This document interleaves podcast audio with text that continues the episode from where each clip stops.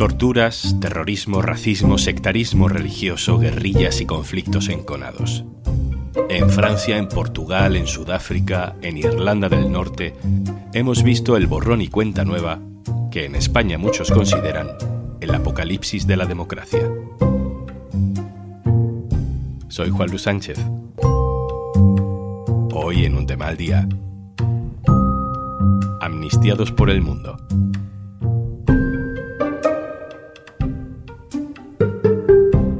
Una cosa antes de empezar. ¿Quieres escuchar un tema al día sin interrupciones? Es muy fácil. Entra en podimo.es barra al día, regístrate y podrás escuchar este y miles de podcasts más sin tener que escucharme a mí.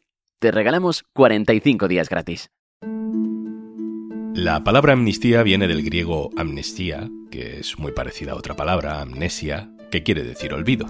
El olvido, o más bien el perdón, como herramienta para superar conflictos enquistados, se ha utilizado en muchos países en las últimas décadas, algunos tan cercanos a nosotros como Francia, Portugal, Italia o Reino Unido. Un repaso de países, de contextos, nos deja matices históricos interesantes y ejemplos que ayudan a encuadrar el caso de la amnistía en Cataluña, que protagoniza la actualidad en España con un dramatismo casi de apocalipsis democrático.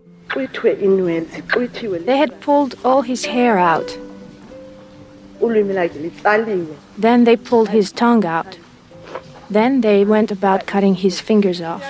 Estos testimonios pertenecen a la Comisión por la Verdad y la Reconciliación en Sudáfrica. Estamos a finales de los años 90. Es un proceso que terminó de poner fin al régimen del apartheid en ese país. En esa comisión se escucharon relatos horribles de crímenes contra la población negra, asesinatos de todo tipo y torturas, y también de resistencia armada con muchas víctimas mortales. Esta comisión culminó con la concesión de la amnistía para quienes confesaran sus delitos, pidieran perdón y fueran perdonados por sus víctimas. Aquel proceso concedió la amnistía a más de 800 personas y se le denegó a otras 5.400.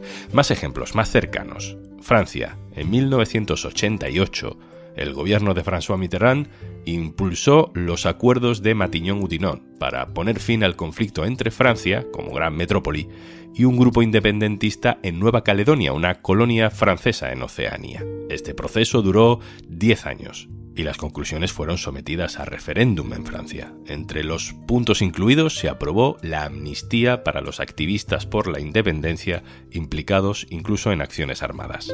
Vamos a Colombia.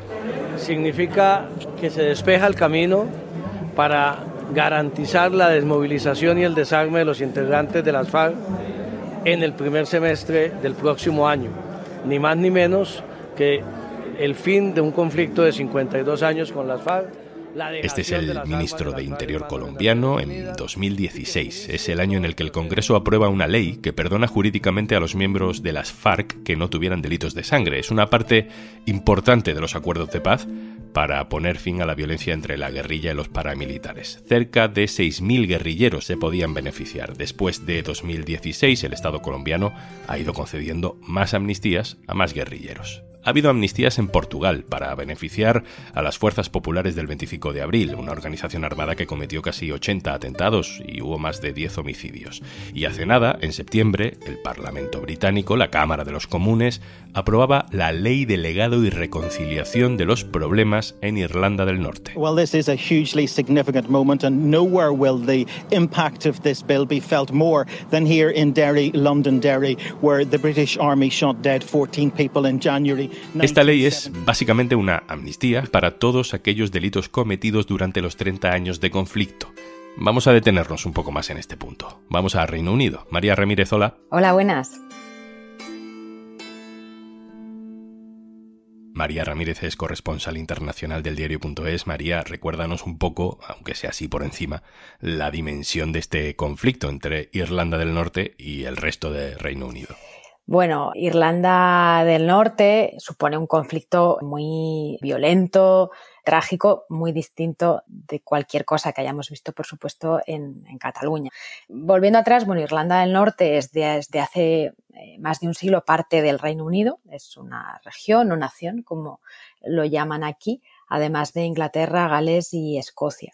Y el conflicto viene del enfrentamiento que hoy en realidad sigue hasta un cierto nivel entre dos comunidades, sobre todo religiosas al principio y ahora pues tal vez más nacionalistas culturales. Y esto empieza siglos atrás. Es entre los católicos, que se sienten más irlandeses, y los protestantes, que se sienten más ingleses. Decía que continúa porque la brecha de fondo mm, en realidad sigue existiendo, aunque es cierto que el periodo más violento, que duró tres décadas de terrorismo desde los años 60 hasta más o menos el acuerdo de Viernes Santo del 98, aunque todavía hubo violencia después, por el terrorismo del IRA, de grupos paramilitares unionistas, que son eh, los que querían permanecer en, en Reino Unido, y también la intervención en ocasiones de manera brutal del ejército británico.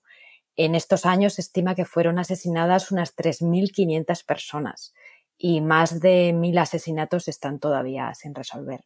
María, citas esos acuerdos del Viernes Santo, son los acuerdos que cierran el conflicto, se liberan unos 400 presos, el IRA se desarma, se le da más autonomía a Irlanda del Norte dentro del Reino Unido, con un gobierno de unidad nacional, en fin, la cosa se pacifica. Pero han pasado 25 mm, años y se acaba de aprobar una nueva amnistía. ¿Por qué? Lo que dice ahora el gobierno británico es que han pasado, pues, eh, eso, casi 30 años y en algunos casos más de muchos delitos de sangre que siguen sin resolver y esta ley ofrece, eh, no es una amnistía eh, general tampoco, lo que ofrece es un mecanismo para que los responsables de esos delitos sin juzgar y sus cómplices confiesen. Si cooperan con unas comisiones especiales que se crearían para establecer los hechos, se les da inmunidad.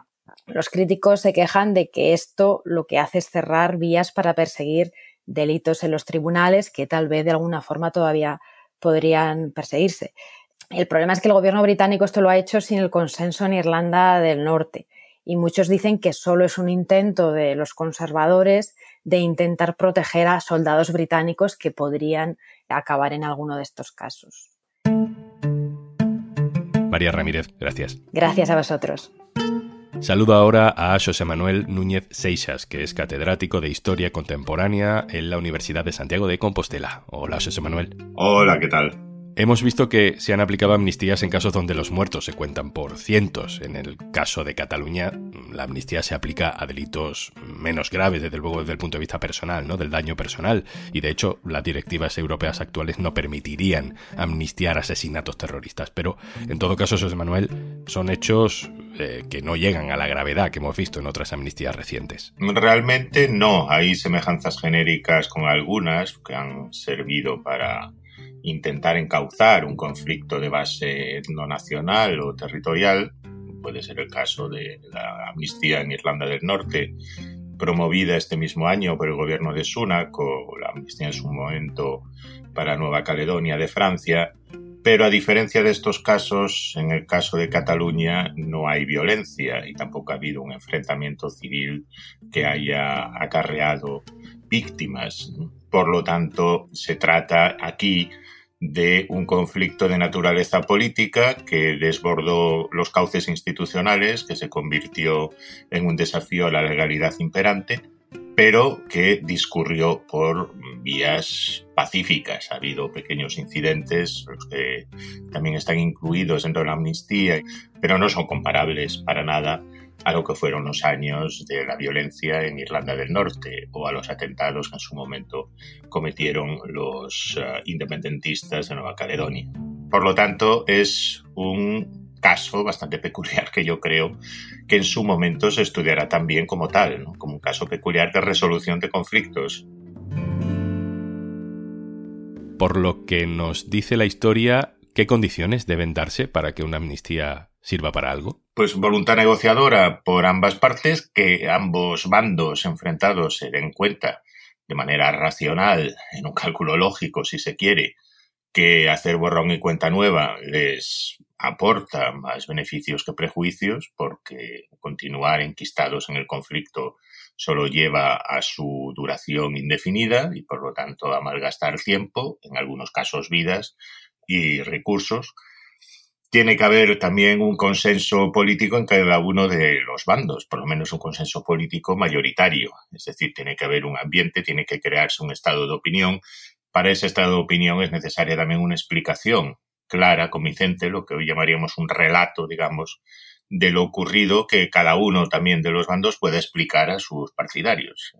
históricamente, en todos los conflictos políticos y sobre todo los conflictos de base no territorial o nacional, siempre hay sectores más radicales que no quieren aceptar la solución negociada, que quieren seguir luchando, que son fieles a sus mitos de movilización o de combate, pero eh, la amnistía para prosperar lo que tiene que hacer es arrinconar a esos sectores.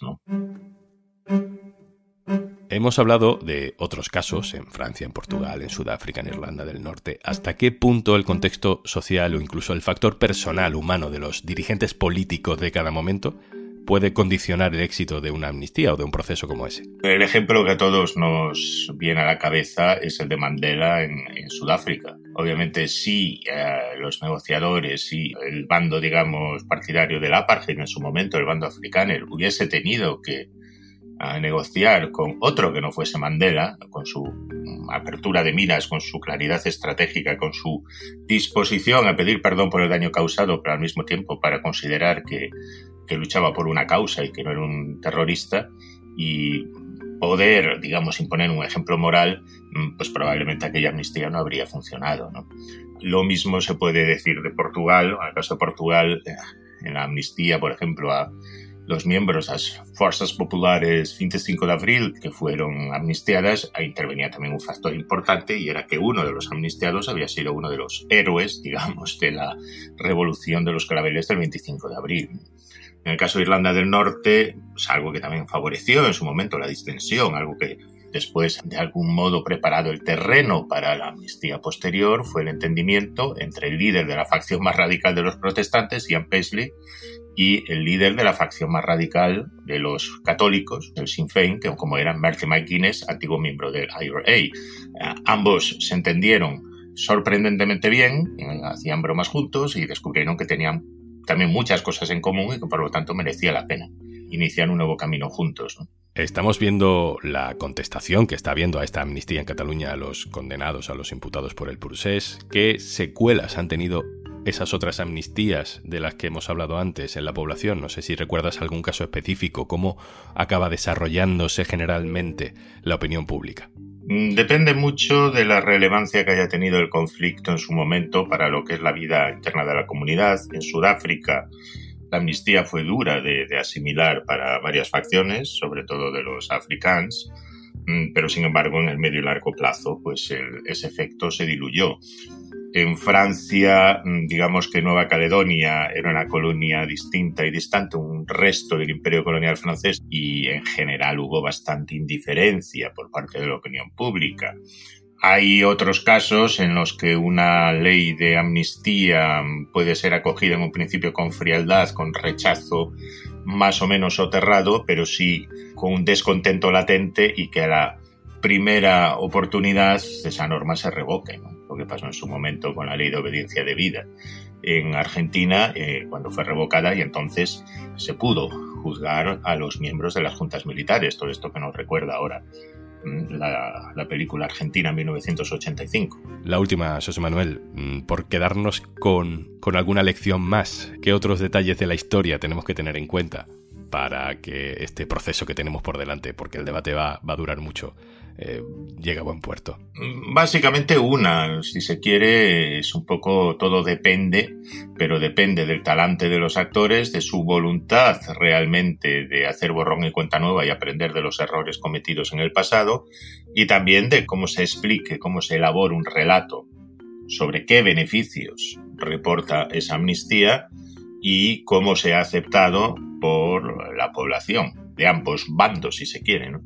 Aquí yo creo que el desafío es explicar una parte importante de la población española que está a su vez, digamos, movilizada políticamente en contra, convencer a esta parte de que la amnistía trae más beneficios en términos de normalización política, en términos de pacificación política, en términos de encauzamiento constitucional de demandas territoriales que son obviamente legítimas, qué prejuicios. Imaginémonos si en vez de estar hablando de esto estuviésemos hablando de una amnistía para presos de ETA con delitos de sangre.